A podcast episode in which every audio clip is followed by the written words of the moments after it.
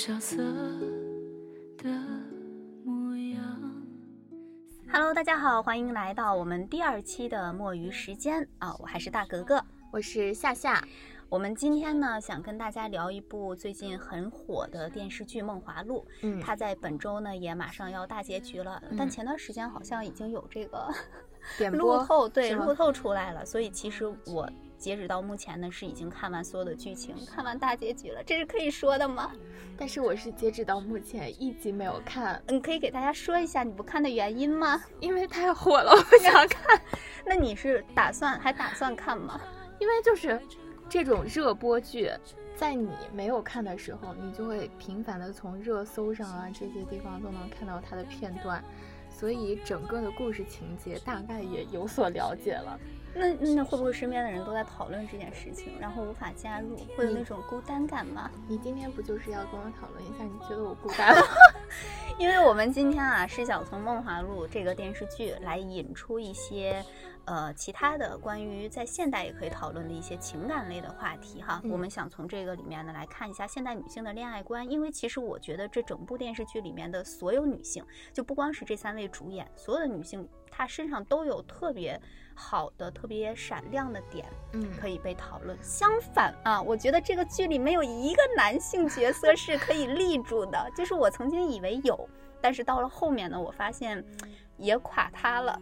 对，所以我觉得女生这个身上还是有挺多点可以被讨论的。嗯，我不是没有看过这个剧吗？嗯但是就是从网上刷到的片段，就是里边是有三个女主吧，嗯，刘亦菲、柳岩、林允，对三个角色是吧？但是我不知道他们各自代表的这个恋爱观是什么样。不过我们今天可以来讨论一下嘛。对，我们先从嗯他们的那个人物特点，然后简单的来给大家捋一下。其实除了他们三个呢，还有其他的一些我刚才说的其他女性也有。嗯那我先说其他的几个我能想到的吧，比如说先跟我讲一下刘亦菲嘛。嗯，呃，现在就要马上从刘亦菲开始了，是啊，吗？那那你觉得哪个比较有代表性？行那咱们没事儿，咱们就先说刘亦菲的这个吧，因为她也是整部戏的一个大女主嘛，嗯所以她的一个性格特点，我觉得她最大的标签就是独立，她是一个很独立的人，而且很有自己的规划和想法。嗯比如说，他当时是在钱塘他们的一个呃小镇上面，然后他一步一步呢走到东京，就像我们繁华的一个都市，嗯她这样一步一步走过来，你从一个举例啊，从一个小县城到了首都，他很有自己的规划，啊知道每一步吗？县城，我不认啊，就是他每一步很有规划，嗯，知道在每一个地方该干什么，然后包括他来到了这个大的城市里面呢，他会觉得乱花渐欲迷人眼，有各种各样的问题，但他都能对症下药，嗯，比如说在某一个时间段，他知道该用什么样的人能够帮他一起去经营好他自己想想要的东西，嗯就很多时候你一个人的能力是有限的，他还会比较会用人，我觉得。嗯嗯，知道在某一个点该用什么导力比样的人，较强。哎，对，会管理，嗯嗯，会决策，能拿主意，能下得了决策，嗯嗯，所以我觉得他是这样的。然后另外一个角色呢，就是刚才说柳岩演的这个，她应该是这部剧里面的一个体能担当、体力担当。她以前是杀猪的，啊，所以他力气特别大，在这里面有很多需要力气的活，其实都是他他干的。所以他从一个外形、一个特点上来说，应该是一个比较偏向于男生的这样的一个嗯女性哈。因为我觉得他干的这个工作应该就是当时男生干的比较多吧。哎，对，是比较力气活的那种感觉，嗯嗯然后他是他们这三个人里面，应该我想想啊，应该也差不多是这一部剧里面，呃，算是经历过婚姻的一个女性。嗯，就其他的他们都可能是谈恋爱爱这样的嗯。状态，只有他是经历过婚姻，但他的婚姻其实挺不幸的，因为他呢就是觉得自己出身特别不好，他就是希望他的孩子，他的这个家庭情况以后能从他下一代来改变，所以他就一直让他的孩子去学习，嗯。嗯，但他孩子就很叛逆，并不是很想学习。其实这样的儿子不要也罢，因为到后面还做出了一些特别忤逆的事情，嗯。嗯，然后呢，他就是想，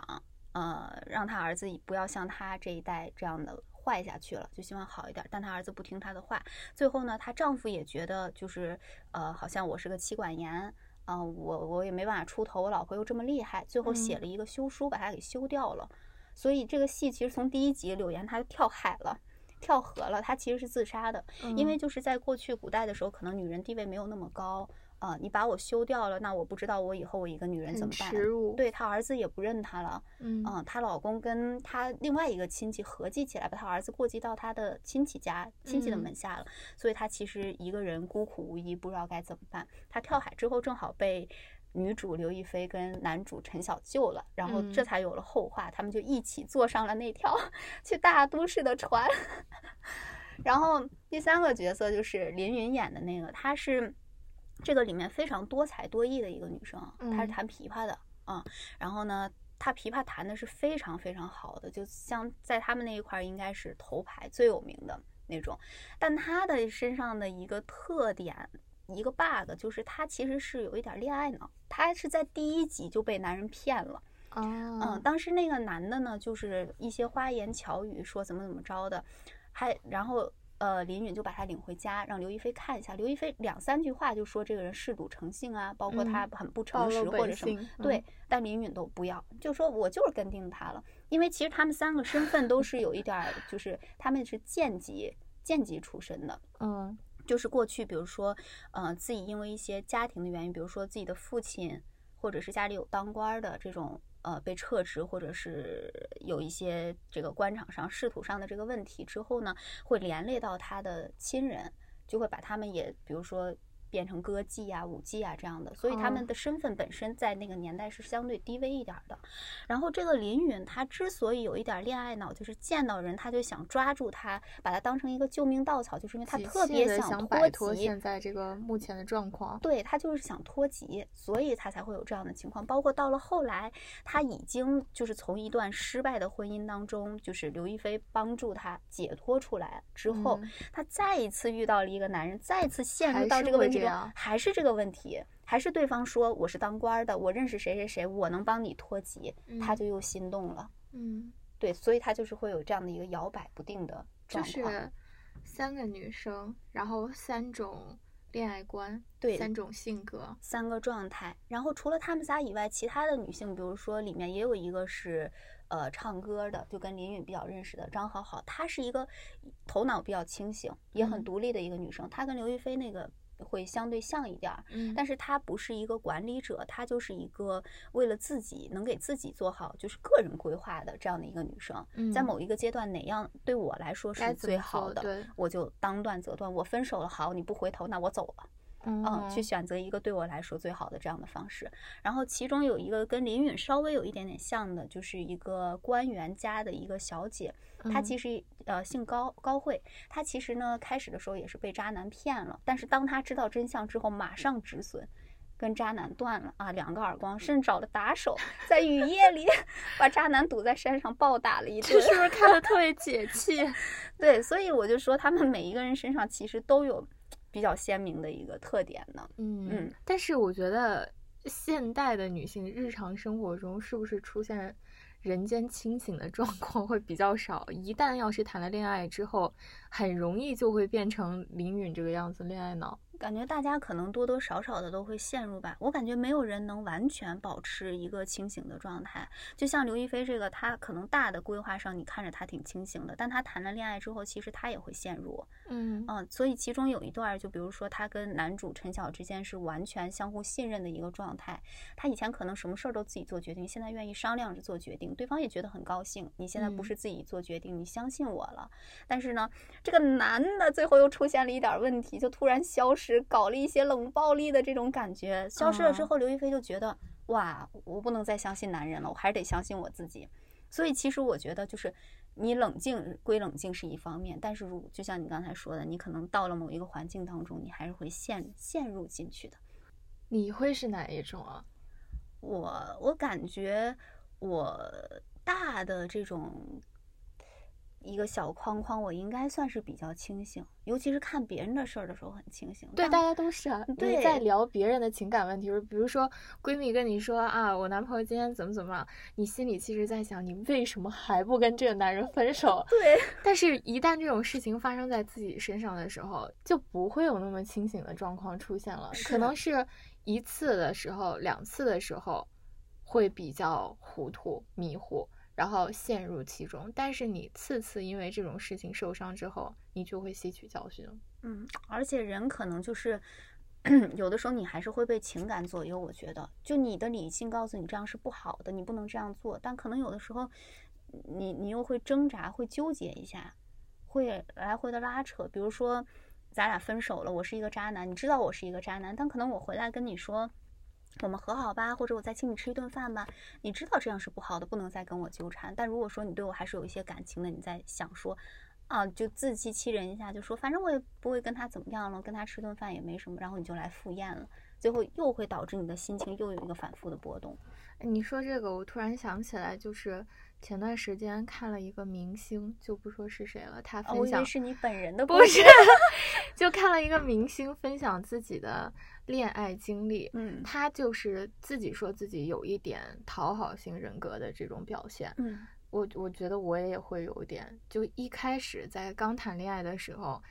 你会完完全全的就想为对方付出。就比如说，啊，我今天看到了一个什么好吃的，他会不会喜欢吃？如果他要是喜欢吃的话，我一定会多买一份，然后带给他。然后或者是这周末如果说想出去玩的话，那他会想去哪儿哪儿玩，然后不会优先考虑自己，优先考虑的都是对方。但是。一旦两个人出现问题之后，马上就会责备自己，会自责，会就会觉得是不是自己有什么问题，是不是自己哪儿做的不够好，是不是自己哪儿说错话了，才会让对方产生这样的情绪，嗯，就会变得特别的自责。但是，一次两次之后，你会觉得啊，可能是自己的问题。但是可能这个时候你跟闺蜜分享或者跟家人分享了这段事情之后。闺蜜马上就会告诉你，不是你的问题，你会有一点点动摇。那难道是他不够爱我，或者是他不够喜欢我吗？等到时间久了之后，你已经完全习惯于这种恋爱模式了之后，你就会觉得可能只是两个人不适合。这个明星自己后来也说，就是这种恋爱关系，他觉得是不健康的，还是要为了自己去活。自己开心是最重要的，不要一味的去为了别人去付出。哎，那我正好有一个疑问，你刚才说到的，就是你知道，就是有一些什么事儿，你都会出于为对方考虑。然后后来你身边的人，你的闺蜜告诉你说这样是不对的，当时你可以理解吗？是可以理解的，你你是能听进去他跟你说的这些话，但是你会怀疑这到底是不是安慰你才跟你说的这些话。还是实际上你真的没有错，你会产生一个质疑：难道这件事情真的是我做错了，或者是我不够好，他才会这样的吗？那如果要不是我不够好的话，为什么他会这样？你找不到一个原因，你就会不停的在那儿纠结，哦，就陷入一个循环。对，你会觉得闺蜜永远都是站在你这一边的，她肯定是为了你去说话的，不会说啊你怎么能这么跟这个男人说话，或者怎么怎么样？不会的，男人。那我觉得可能。我我应该是不会这样，嗯，就是可能不会说去一直想对方，我可能还是会以自己的感受会多一点。但是我说我也有一点就是不清醒恋爱脑的这种感觉是什么呢？我觉得我可能是那种，就是比如说在做某一项决定的时候，我会在想说，那我要不要多倾向于对方一点？就比如说两个人是在不同的城市。啊，然后你你当时两个人就商量去哪儿？你是开辟第三个新的城市呢，还是谁去到谁的地方？但我当时就想说，那他马上就会想的是你去他的地方。呃，对我我会我会在想说，那我去那儿好不好？我我在那儿怎么怎么样？我好像不会说，在就马上给他打电话说，那你要来我这儿的话，你怎么怎么样？好像不会是这样。就有的时候就是以这个例子来看所有的事情，就感觉好像在做决定的时候会。想对方想的稍微多一点点，那是女生都会这样吗？就很会为对方考虑，但是其实心里面想的是希望对方多为自己考虑一点。但是实际上，如果这个男生要是做不到的话，心里还是会很失落、很失望的。呃，我感觉我啊是属于那种就是付出的时候我就去付出了，我不会说想要一个特别明确的回报，因为其实。好像我一直以来，呃，也不能说是付出型吧，就是在做自己就是问心无愧的事情，我只能这么说，嗯。但是好像也不会说我一定要得到一个什么回报或者怎么样不失望。就是我，比如说刚才那个事儿，我可以跟对方说你来我这儿，但他如果说不来，我不会因为这件事情失望。但是我已经做出牺牲和妥协了，你要保证我去了之后，你要你你要就是能保证我的一个状态吧，因为是吧，我为了你去到某一个地方。日常我们怎么相处啊，或者环境是怎么样的，其实对我来说是陌生的。哎，我之前突然想到一件事情，就是，呃，我一个好朋友吧，啊她之前和她的男朋友，我们是留学的时候的同学嘛，嗯她跟她男朋友是在英国留学的时候认识的，两人就在一块儿了。嗯然后毕业的时候肯定是会商量一下大家去哪个城市。当时这个女生就跟这个男生说：“那我要是跟你来北京，然后怎么怎么样，就是商量一下自己的计划。”嗯当时这个男生就跟这个女生说了一句话，他说：“我非现在非常严肃的告诉你，你要清醒一点。你是因为你未来的计划、未来的生活来到北京的，你千万不要认为你是为了我来到北京的。”嗯然后当下这个女生就跟我讲讲这些事儿，我心里觉得是，我觉得他说的是很对的，嗯因为你要为你自己去考虑，嗯，你不要为了这个男人来到北京，但是从自己一个呃想要托付终身的这个伴侣角度，嘴里面说出这样的话，感觉他在推，对，就是往外推，有点想不负责任的那嗯种感觉。就是可能觉得一个人把一辈子或者把他很重要的这个规划背负在我的身上，我觉得很沉重。对，从男生的背这个角度，站到男生的角度的话，我是可以理解的，觉得你应该为了你自己去做决定。但是你当下如果要是我的男朋友跟我说出这样的话的话，我确实是为了你才来的这儿的，嗯就感觉这种话特别的伤人。然后当时这个女生也会觉得特别的受伤，所以才会跟我们大家分享这件事儿。我当时觉得还挺冷血的，虽然后来两个人也确实就是分分开分开了，嗯然后这个女生也从北京离开了。嗯但其实我觉得这个男生他肯定也能理解，能够理解说他是为了我来，并不是说我告诉他你是为了你的前程，就是为了前程这对。所以有的时候男女吵架的点也是因为语言的艺术。就是很多时候，我觉得男生都在装傻，就是其实他都知道。其实最最简单的就是，比如说女生暗恋一个人的时候，她有很多小心思，她就一嗯直在想，那我这样伪装，我这样不表现，他会不会知道我喜欢他？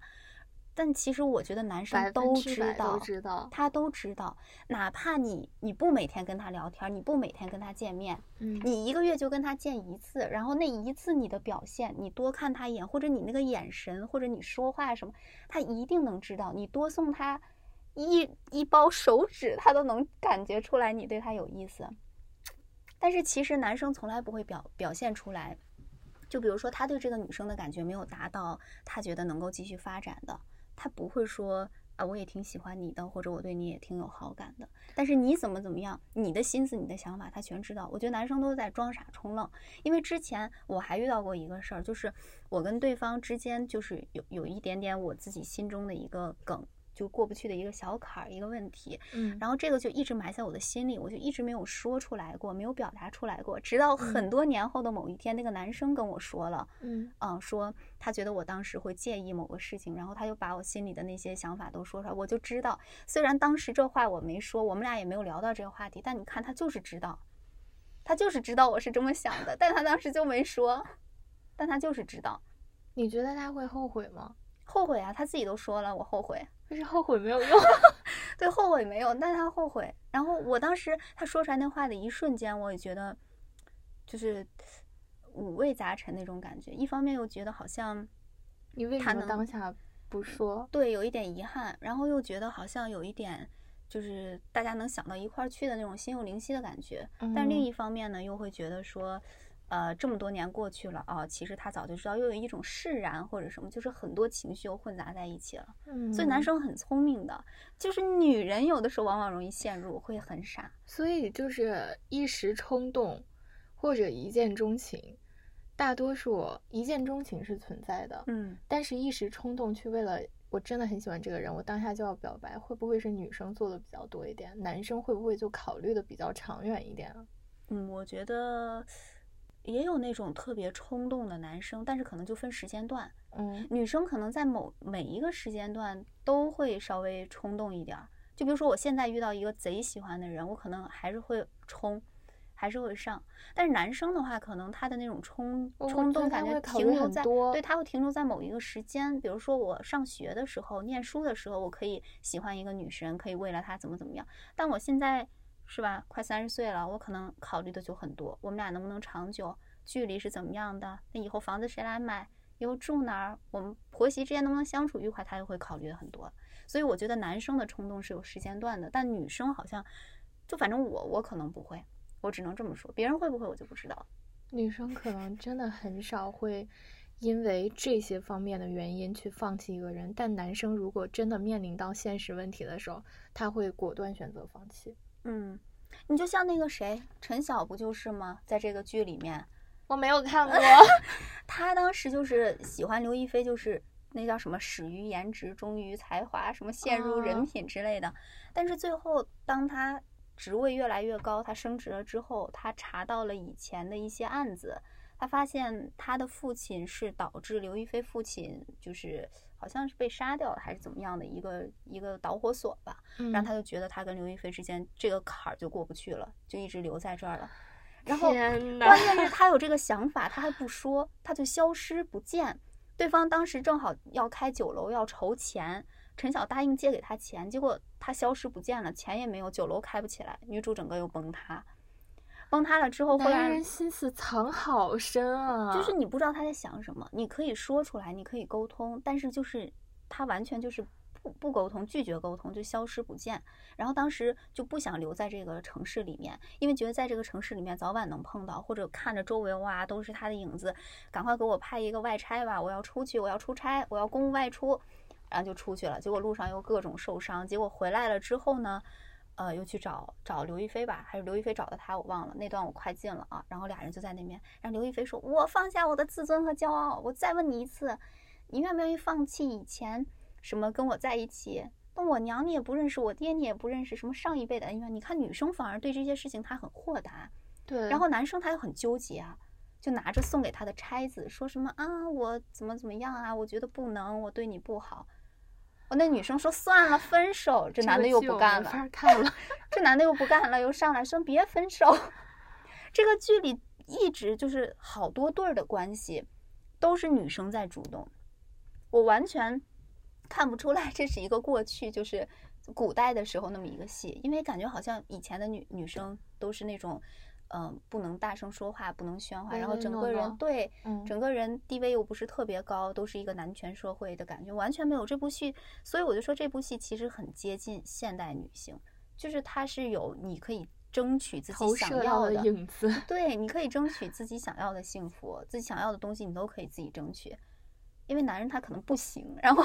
你就会发现都是女生在主动，男生太怂，就好多对儿，每一对儿都是这样的。啊，终于有男生主动了，两个都是骗子，就骗林允，是不是？他正好恋爱脑，就去骗骗他，然后能正经谈恋爱、正经搞对象的都不是。你刚才分享就是这一段的时候，那刘亦菲又后来去找陈晓，那她这个时候是不是也有一点恋爱脑啊？就是她真的喜欢这个人，然后她就能血海深仇都放下了，对，嗯，放下，这这难道不也是恋 爱脑吗？所以就是回到咱俩一开始说的，没有人能完全清醒，就是永远清醒。我在任何状态下都保持清醒，我觉得没有办法做到。尤其你可能当时，比如说你选择跟一个男生在一起，你对他的喜欢只有七分，日积月累，人的感情是会加分的哎，。你你之前有没有看过一句话，就是说女生喜欢男生，跟男生在一起了之后，嗯，女生的喜欢度可能一开始是三，但嗯后来会越来越高，越来越高，一开变后来变成七八甚至十。嗯但男生对女生的喜欢的程度减，分是吗？对，是减分制的，可能一开始是八九十，然后到最后就可能剩三二一。这点我有一个特别不理解的，就是为什么还能给一个男生加分呢？这是我特别不能理解的，因为可能我我是我是这种的啊，我我之前也发现了，就是我有很多朋友，他们在谈恋爱的时候可能没有那么喜欢对方，也能跟对方在一起。比比如说他身上有一两个我喜欢的点，我愿意跟他试试，就是这个试试，我就能跟他在一起。这这个我是绝对做不到的。我如果要跟一个人在一起，我对他的喜欢十分的话，至少得有七到八，我才会跟他在一起。那我觉得在一起了之后，可能我就要开始减分了吧？我没有什么能再给他上升的空间。如果说我觉得这个人我只是看他顺眼，但我觉得他一般，或者我没有那么大的兴趣，我绝对不会跟他在一起。你这就是男性视角啊！我是绝对不会跟他在一起的。我觉得男生可能就是你你这样的，但是在一起了之后，我觉得大家维持这个水平分数线就好了，或者上下波动波动一点点。因为两个人的生活方式、学历背景、家庭都是不一样的，然后你随着跟对方的深入了解之后，总会出现一些问题。吵一次架就会呃是，但是咱就说这分数，你上下波动差不多，你不不能说我开始的时候我特别喜欢这个女生，她是女神九分，我跟她在一起，结果相处没多久，呱呱呱给人家扣到一两分了，会的呀，然后就分手，会，嗯，我没有这方面的经历啊，有没有这样看着我，那我反正就可能不太能理解了。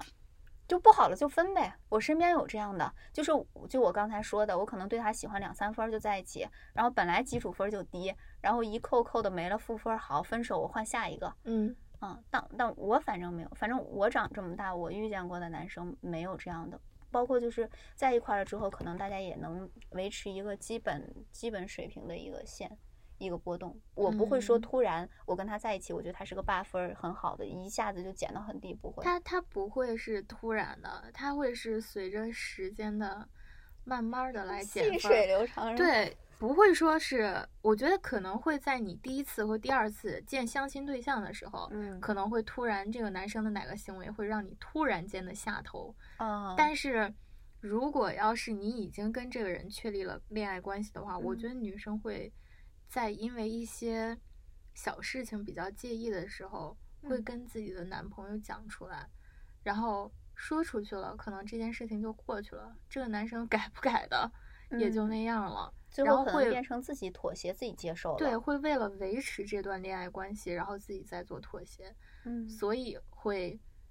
放大你对男生的这个，他可能只有一个优点，但你会无限的在这段恋爱关系中放大这个优点，你就会觉得这个男生啊真的很好，越来越好。但男生可能不会是这样，因为他一开始给你树立的形象就是特别完美，然后你稍微有一点日常化了，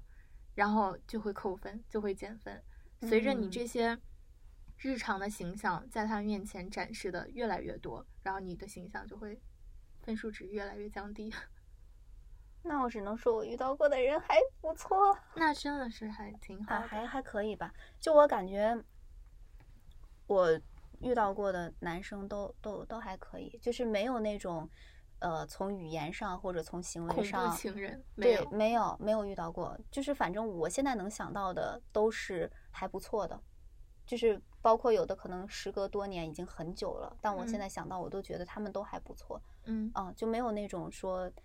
让我很受伤，就是从各方面受伤的，我觉得都没有。就是你可能分开那一下，你会很难过，因为你毕竟也投入了嘛。啊，或者在感情在相处的过程当中，你在谈恋爱的过程当中，肯定多多少少也有伤心难过。但是当这些人都走远之后，我觉得想到的还是美好的事情多一点，没有说我恨一个人，或者说因为跟谁跟某个人谈了一次恋爱之后，我就开始怀疑自己或者怎么样，我觉得没有。所以我觉得他们都算好人。就像我刚才跟你说，我就是觉得我一开始的时候会讨好型的人格比较强，嗯，但是，一旦说我对这个人的不满或者失望积累到一定的点了之后，触碰到了我内心的那个底线之后，我就会瞬间下头，嗯，然后就也不会再继续我的那些讨好型的行为了，我就会果断选择放弃。这个时候我也不会 再质疑我自己了。我反倒会质疑自己为什么没有 早点分手。哎，那就像你刚才说的，他触到你的底线，触到你的原则。嗯，那你觉得你的底线是什么？就是你会因为什么就放弃这段感情，就不跟他一起了？出轨？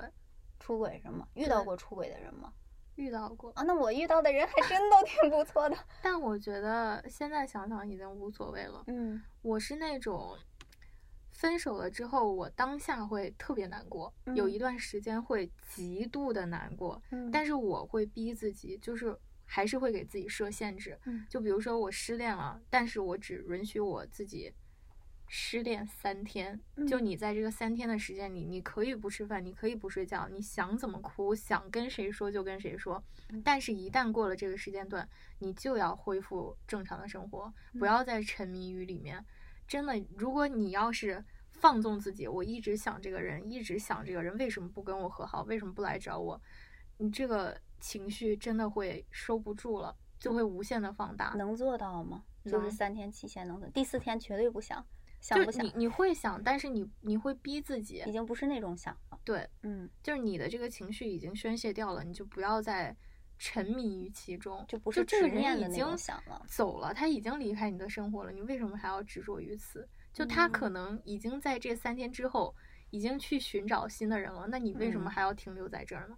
就果断选择放弃。嗯，但是你自己伤心难过的这段情绪是你自己的，你是要给这段感情画上一个句号的。而且这也是必经的经历吧，就没有人说完全不难过。那就是说分开之后完全不难过，没有任何反应，那我觉得可能也没爱过。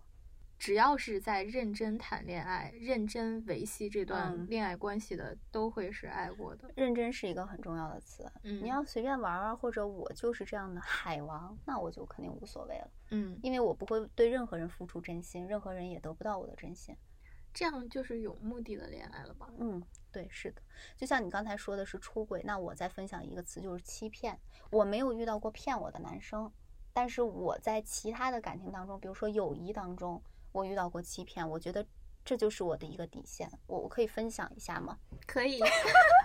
就是我之前，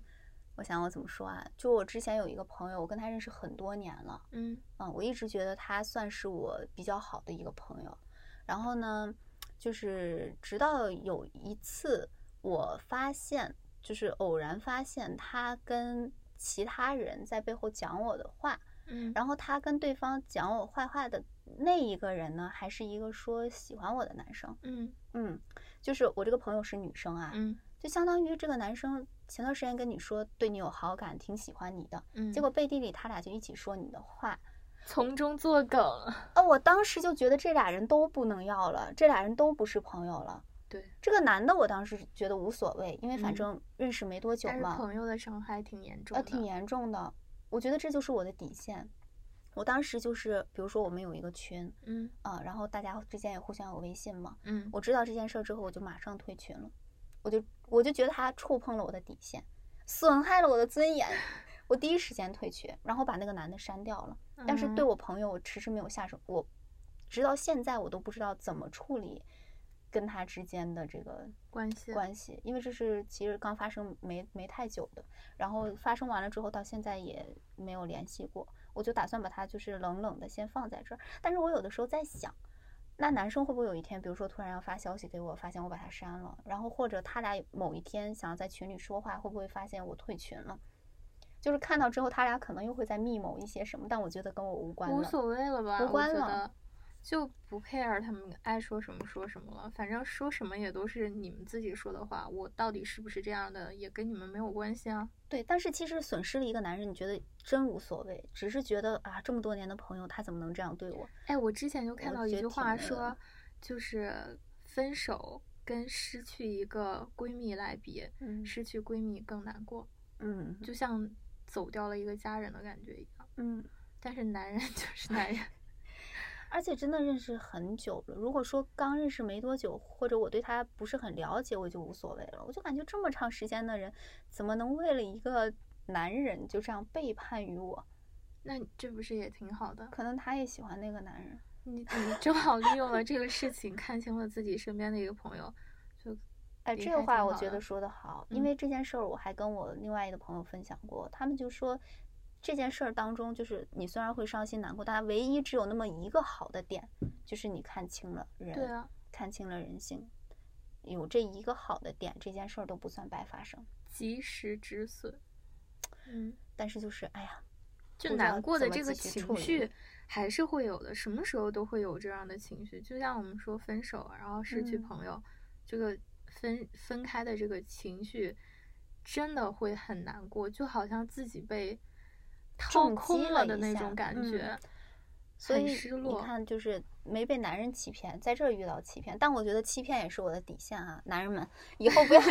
不要因为这件事情欺骗我们。就是反正我是在友情当中体会到这个，我就觉得那我可以删掉他。那如果现在有一个男的，他对我做这样的事儿，我依然也可以把他删掉。嗯，这个也是我的底线。还有刚才咱们在前面一直分享的那个冷暴力，我也不能接受。我特别害啊。怕不能拒绝沟通的人，嗯，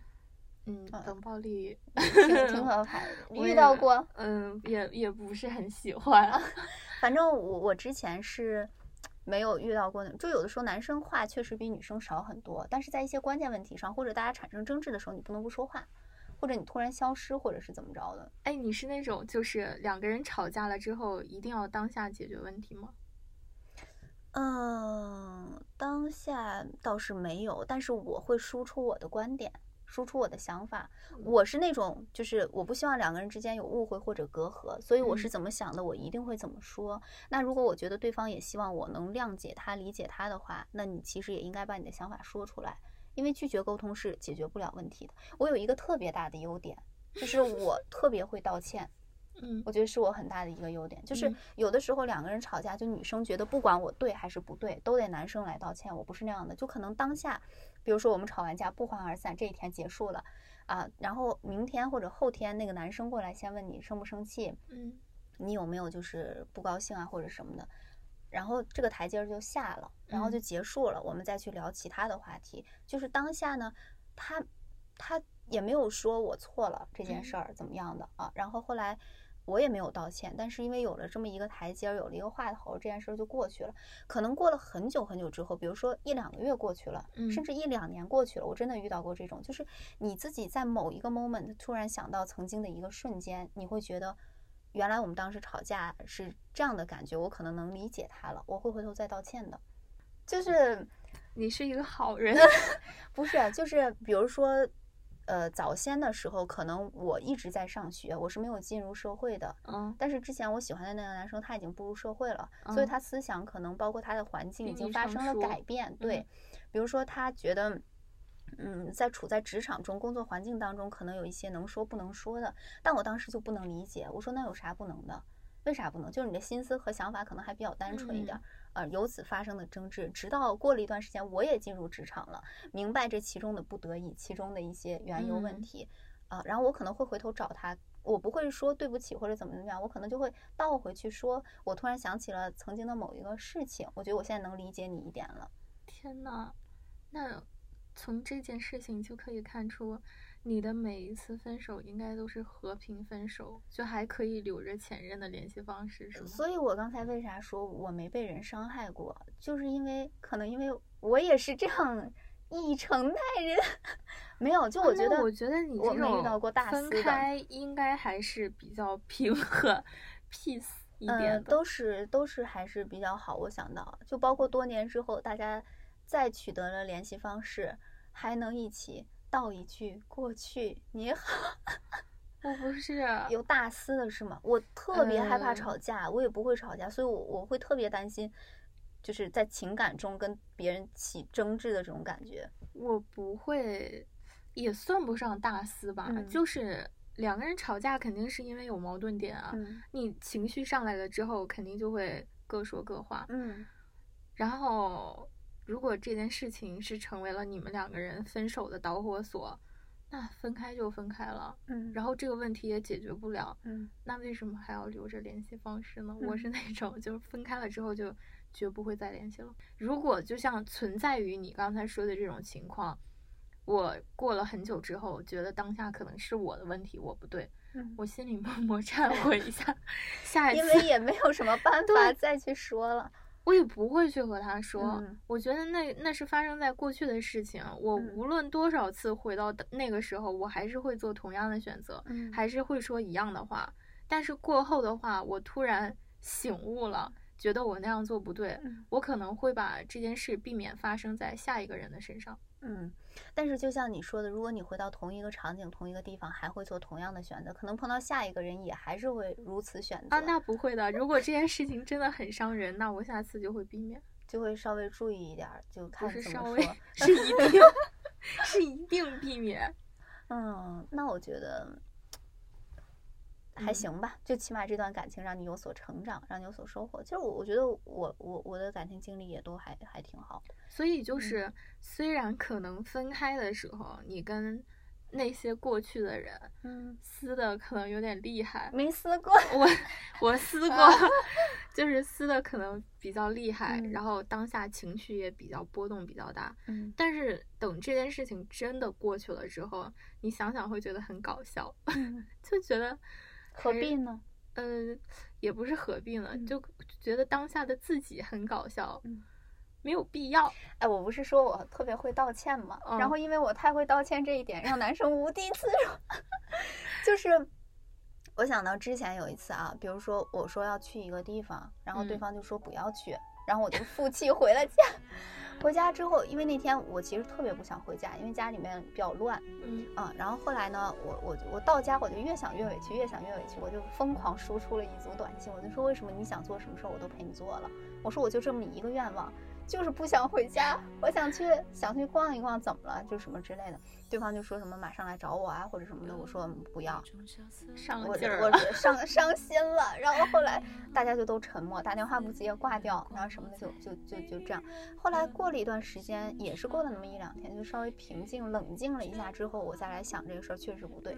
啊，然后再拿起手机再输出一组，就说觉得你要道歉，呃，对，但我道歉从来不会直接说对不起，因为我觉得第一不诚恳，你都没有说出你为什么反省了的点；第二是你光说三个字就毫无意义，就是对方也不知道你为何生气，你要告诉他你你的点在哪里，你为什么会因此而生气，这样大家可能都会能避免一下，都能成长一下。嗯，对我就会说，可能不能所有人都会以你为重为重，不可能都达到你预想的那个想法。哦，对方一看哇，你道歉了，你这么好，然后就说没事儿，跟我在一起怎么怎么，巴拉巴拉巴拉，就开始大家又解决了这件事情。所以你觉得咱们两个是恋爱脑吗？